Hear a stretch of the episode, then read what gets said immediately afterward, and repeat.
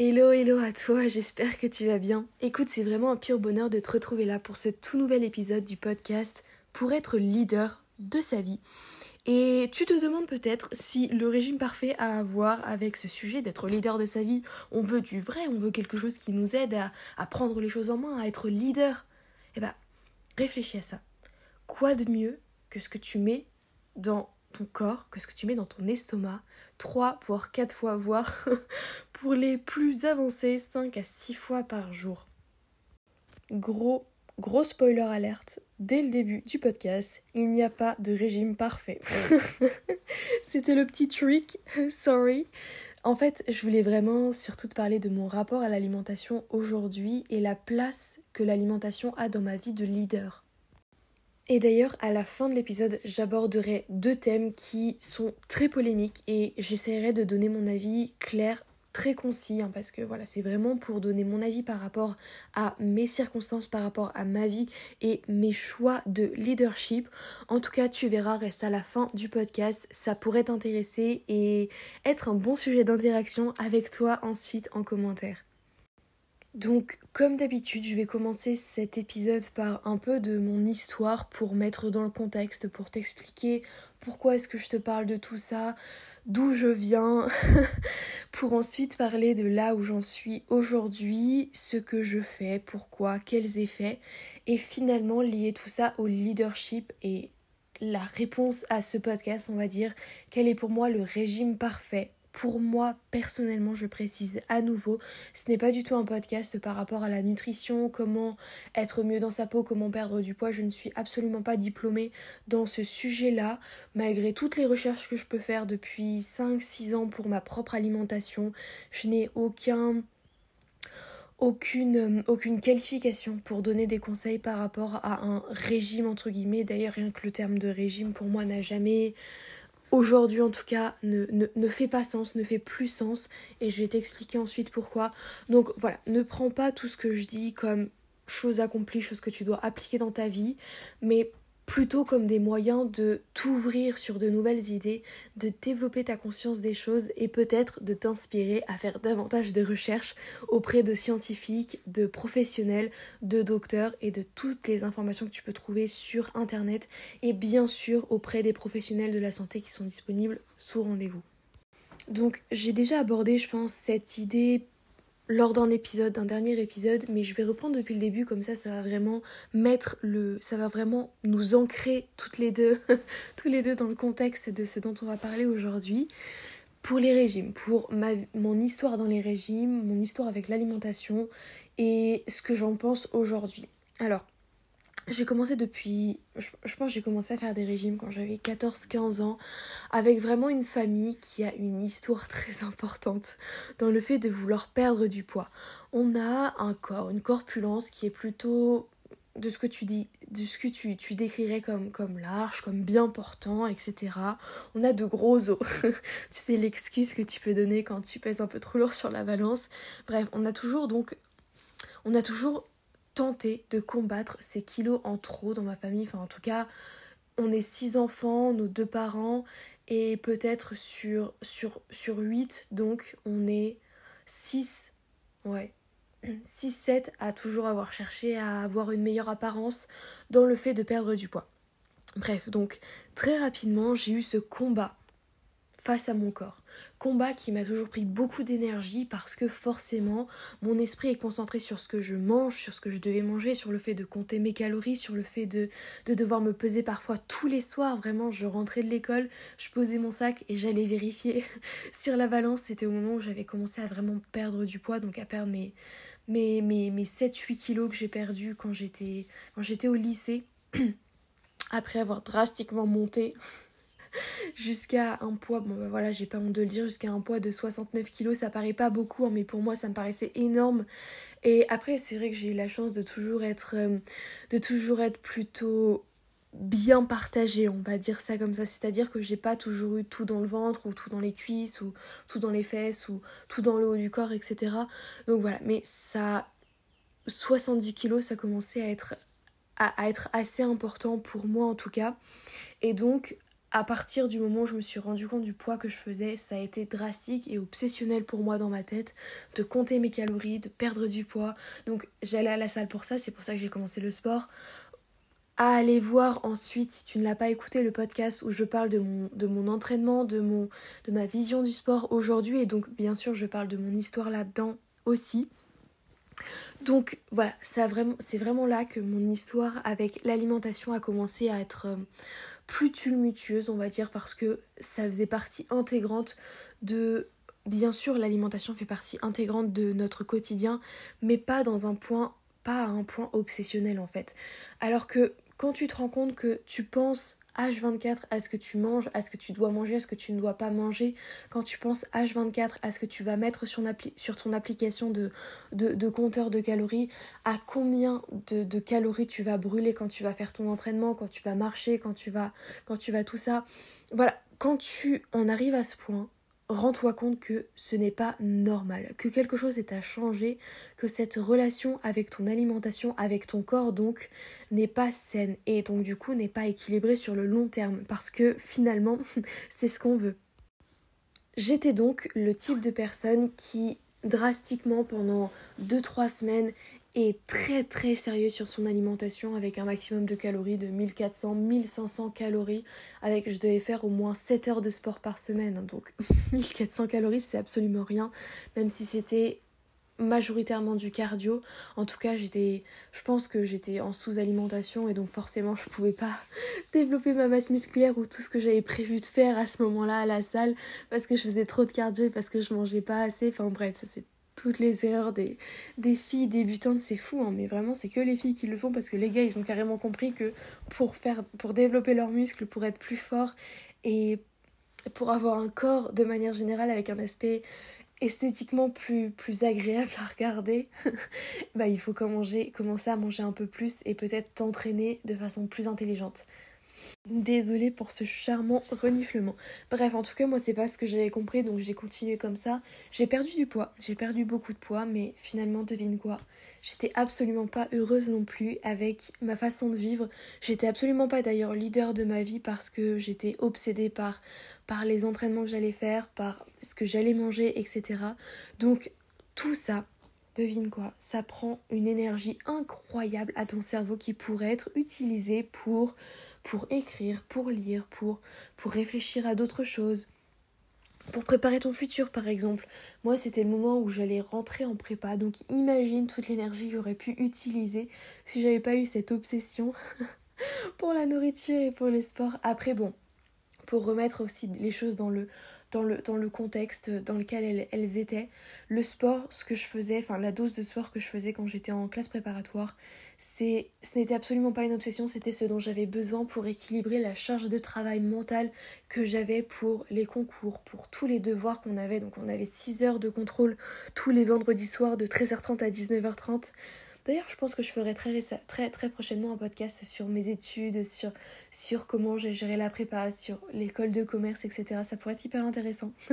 tu me diras ce que tu en penses dans les, revues Apple Podcasts ou bien sur les, commentaires YouTube. Ça dépend de la, la, la plateforme que tu utilises pour m'écouter. Puis j'ai changé de paradigme tout à coup. Je me suis vraiment rendu compte, et donc là je suis passée dans le paradigme homme, entre guillemets. je me suis vraiment rendu compte que si je voulais bâtir du muscle, si je voulais rendre, si je voulais transformer mon corps et le rendre plus fort, il fallait que je mange plus, que je mange mieux, bien sûr, hein, avec cette idée que je devais consommer davantage peut-être de protéines, davantage de lipides, davantage de glucides. Tout ce que je dis, attention, c'est vraiment mon expérience. Hein. Et d'ailleurs, tu verras par la suite, ça, ça n'a absolument pas marché. Donc, bien sûr, j'ai pris du poids à nouveau. Bien sûr, je pense que j'ai construit du muscle. Et donc ça, c'est quand je suis passée en école de commerce, quand j'ai déménagé à Bordeaux. J'étais à Basic Fit et je m'entraînais, je sais pas, une heure et demie, voire deux heures, une fois tous les, tous, les, tous, les deux jours, avec des entraînements en ce qu'on appelle split, donc vraiment focus sur tel ou tel muscle. Je restais très longtemps à la salle, parfois j'y étais à 22 heures, parfois à 23 heures. Et comme j'avais un, un équilibre de vie qui à l'époque était un petit peu chaotique, parce que qui dit entrer en école de commerce dit que j'ai commencé à profiter de la vie étudiante, entre guillemets pas pendant longtemps. Je me suis très vite rendu compte que c'est absolument pas ce que j'aimais. Mais forcément, mon corps a dû tenté de s'adapter. Forcément, mon corps a, a changé aussi. Donc, je mangeais environ 2100-2200 calories par jour et avec peut-être un manque de sommeil, enfin un, manque de repos, peut-être avec trop de sorties, trop d'alcool, trop de ce genre d'alimentation mauvaise pour la santé et en fait dont tu n'as absolument pas besoin et qui détruit ton corps en fait. Et bah bien sûr, j'ai formé un corps que je n'appréciais toujours pas. voilà, voilà la morale de l'histoire. Quand on ne mange pas assez, on ne s'apprécie pas. Quand on mange trop, on ne s'apprécie pas. Et donc, je n'étais toujours pas leader de ma vie. Je pense que tu l'imagines parce que j'étais toujours obsédée par ce que j'allais manger, j'étais toujours obsédée par le nombre de calories que j'allais brûler à la salle, le nombre de calories que j'allais utiliser pour construire du muscle. Est-ce que ça allait marcher? C'était les questions qui, bâtissaient ma vie. Et en plus de l'autre côté, j'avais pas l'aspect intellectuel de, de la prépa qui me forçait à faire d'autres choses que d'imaginer ce que j'allais pouvoir faire comme entraînement, que d'imaginer ce que j'allais pouvoir manger que de, que de passer ma vie à regarder des vidéos YouTube, etc. etc. Mais oui, oui, c'est ça, j'étais à la recherche du régime parfait. Du régime parfait pour moi, sauf que je n'avais pas compris que j'allais le trouver un peu plus tard, hors de la recherche du régime parfait.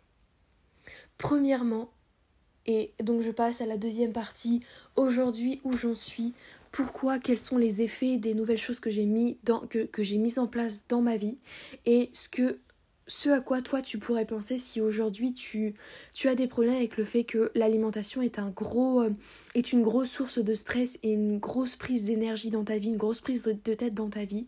Si tu es au point où tu es en train de compter l'intégralité des calories que tu ingurgites, si tu stresses de trop manger, si tu stresses de ne pas assez manger, si l'alimentation est une source d'oppression dans ta vie, écoute très très clairement et écoute très précisément ce que je vais dire.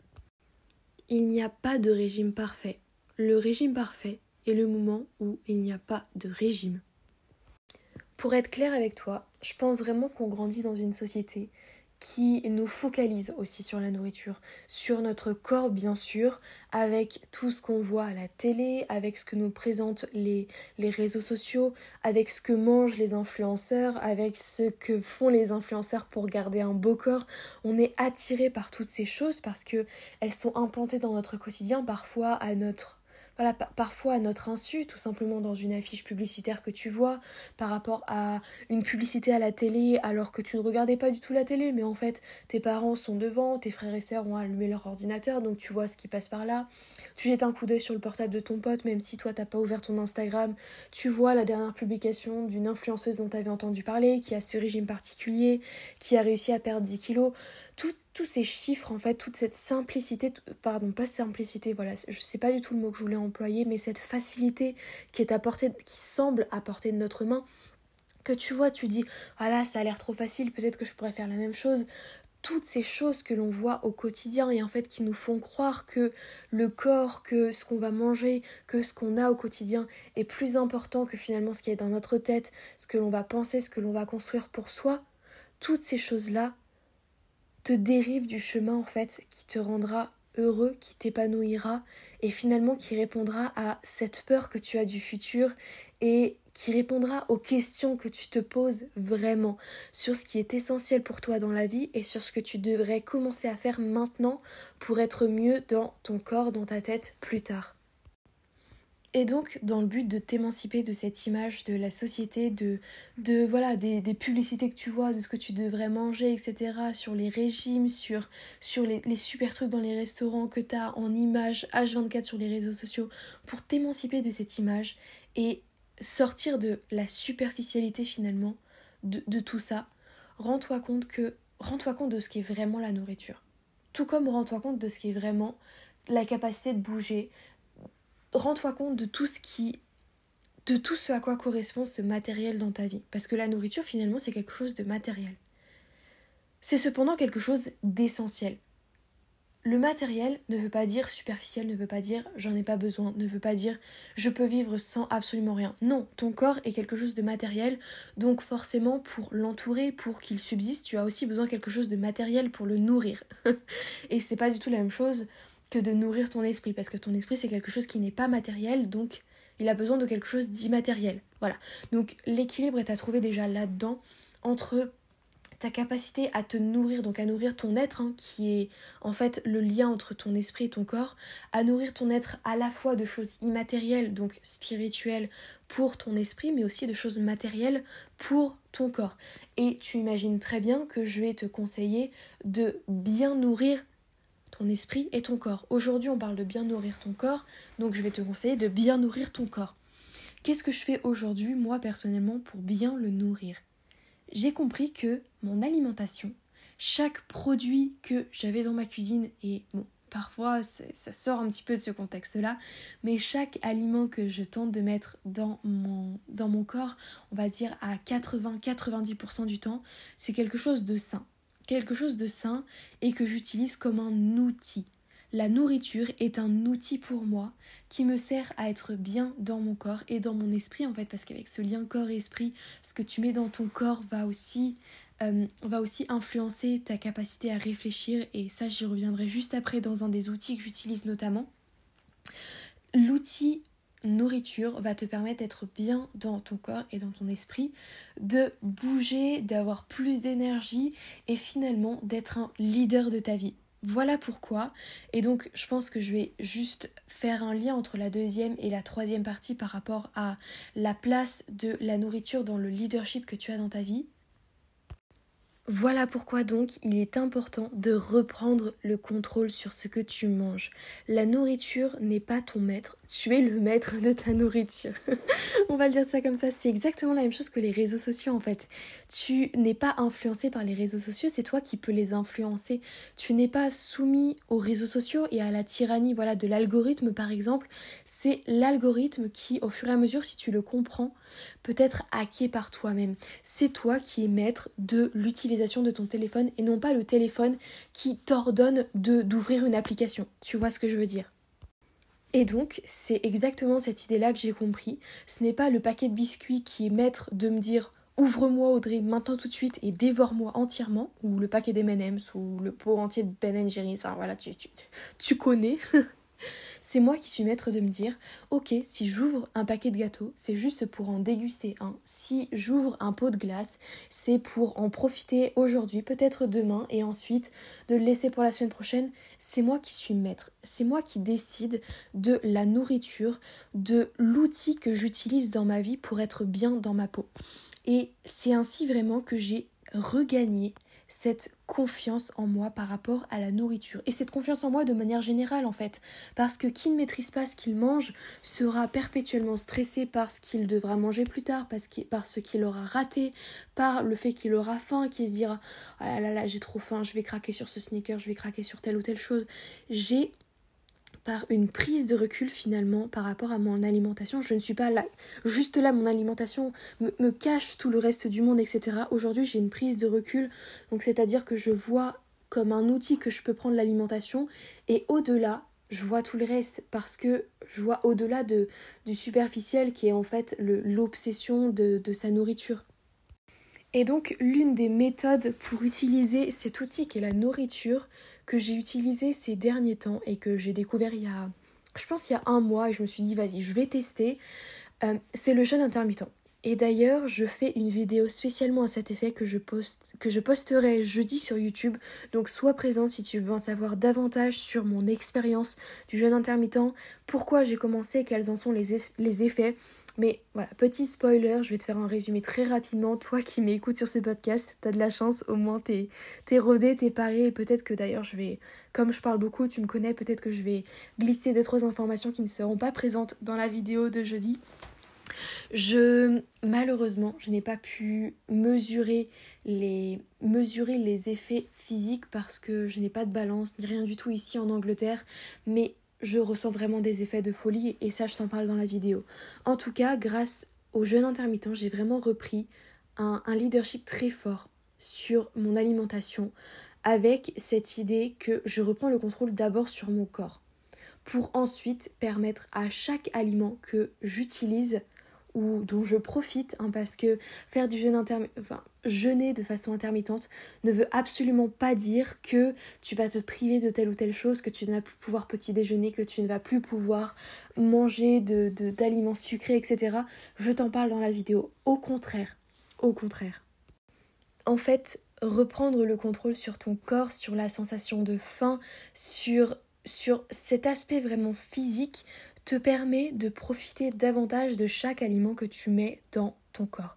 Et plus tu vas en profiter, plus tu vas te rendre compte de leur valeur, plus tu vas te rendre compte justement de leur de leur essentialité, tu vois, du fait qu'ils sont là, qu'ils sont présents, qu'ils sont là pour te nourrir, qu'ils sont là pour te faire du bien, plus ça va l'alimentation va te faire plaisir et va se décharger de tout le stress qu'on lui met, de tous ces sentiments négatifs qu'on lui pose dessus.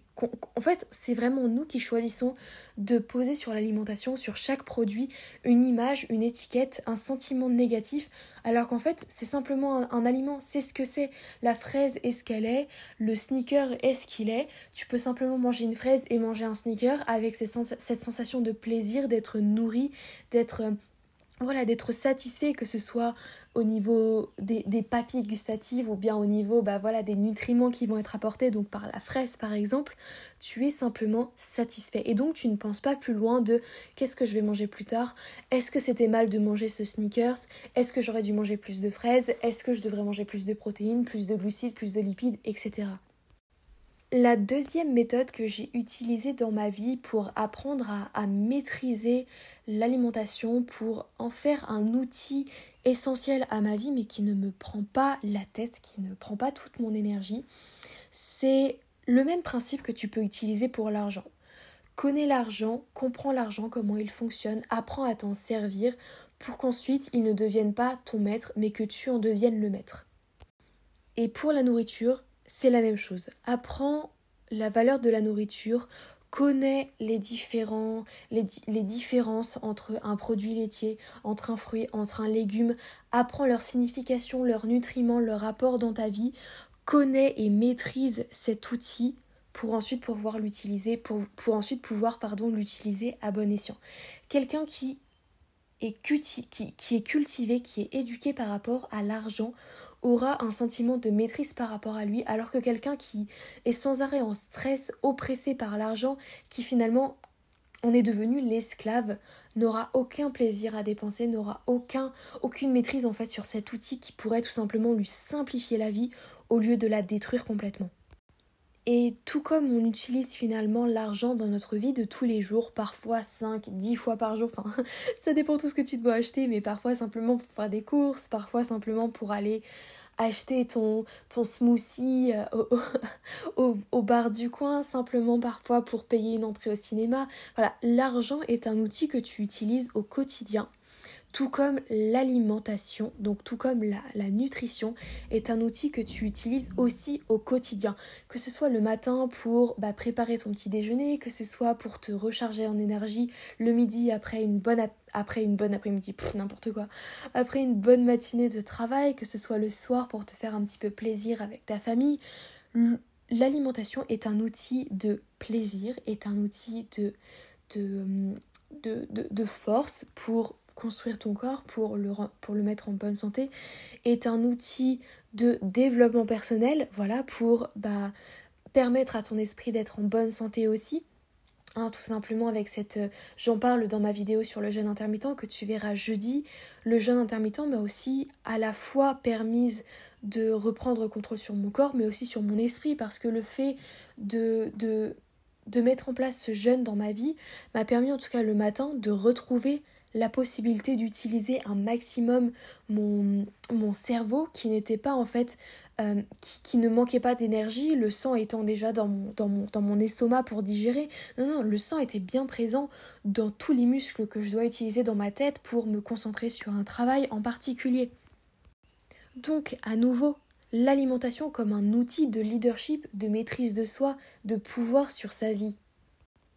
Et donc, j'ai appris j'ai appris la différence entre consommer énormément de viande et avoir une diète plus autour de, de l'alimentation plant-based diet.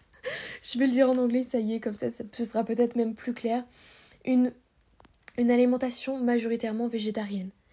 J'ai compris les, les différents nutriments que j'avais dans mon corps.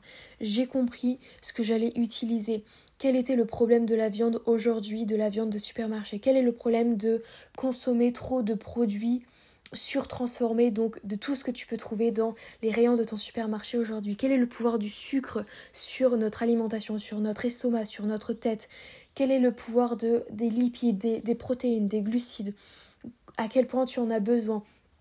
Quel est, le bienfait de manger majoritairement des fruits et légumes? Bref, en fait, toutes ces questions, j'ai appris et tout simplement, tu peux en apprendre autant que moi en prenant des livres. Tous les livres qui sont disponibles dans les bibliothèques, qui sont disponibles même gratuitement en PDF sur Internet. Toutes les vidéos, les conférences données par des docteurs, des médecins sur, YouTube, sur, un tas de, un tas de blogs scientifiques, de, tout ce que tu peux trouver. Et après, bien sûr, tu peux même appeler un conseiller. Tu... appeler un conseiller, tu peux même appeler un spécialiste de la santé pour en savoir aussi davantage. Informe-toi, comprends.